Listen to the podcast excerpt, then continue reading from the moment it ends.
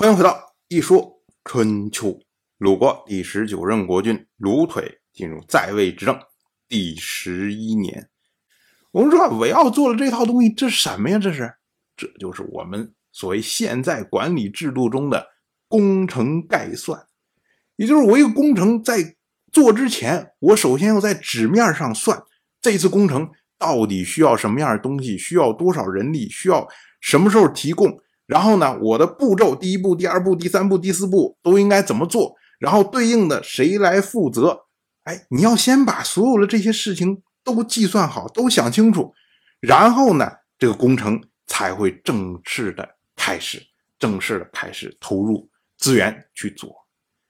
当然，我们在今天看起来这没什么了不起啊。呃，你要说没什么了不起呢，我们也有很多放羊式的企业，其实连工程概算是根本都不考虑的，这种其实现在还有。可是我们放到两千年以前，当时这么一个人，他就可以如此周详的考虑到方方面面的事情，那这是非常了不起的事情。所以呢，春秋会把它特意记录下来，就告诉大家说：“你看人家是怎么做工程的，你们是怎么做工程的，能一样吗？”所以这是一种先进的经验。当然，我们。放开这个工程细节上的这些事情，我们先不说。我们说韦奥啊，他修筑夷的城墙，对于楚国来说又意味着什么呢？我们说啊，楚国在春天的时候平定了郑国，然后他的势力一下就进入了中原。这个时候呢，他实际上是选择了两手的策略，一手呢，也就是由楚国国君芈吕的弟弟芈英奇。出兵去入侵宋国，这是进取的策略。虽然是进取，但是芈吕自己也清楚，不可能说啊，芈英奇一支军队去了，宋国就投降了。这个是试探的成分更大。也就是说，如果我的军队向前一推进，宋国觉得，哎呦，郑国都投降了呀，是不是晋国要完了？我也投降吧。哎，这当然是最好。可是，如果宋国说：“哎，你别觉得你楚国有什么了不起，我也是地区性的强国啊，我不怕你。”哎，那也没有关系，这是试探。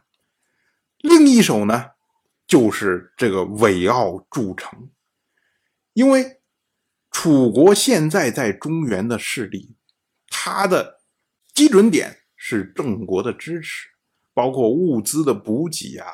然后兵员的补给啊，以及其他方面的支持，都是由郑国提供的。也就是说，他的势力依靠的是外交，依靠的是盟国。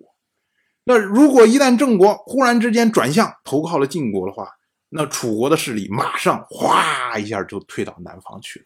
所以这种势力啊，这是虚的东西。可是呢，韦奥他向北筑城。这是扎扎实实、步步为营的向北扩张，因为我每向北筑到一个城池，我的势力就向北走了一步。那么我在中原的军队就可以受到这些城池的补给。一旦我的军队败退的时候，这些城池可以为我的军队打一个保护伞，能够让我减少损失。那明年再来的时候呢？哎，我是以这些城市为基点。再向北推进，所以呢，一方面是我轻佻的、挑衅性的，然后试探性的向北，哎，走走试试，看能走多远；另外一方面呢，就是我的后方一步一个脚印，这样呢向北的挺进。所以啊，米吕他两手的行为都是希望能够让自己在北方通过战争得到的战果。能够最终落实下来，能够沉淀下来，不要随着自己的军队的前进后退，然后呢丧失掉。这是米吕的基本的思想。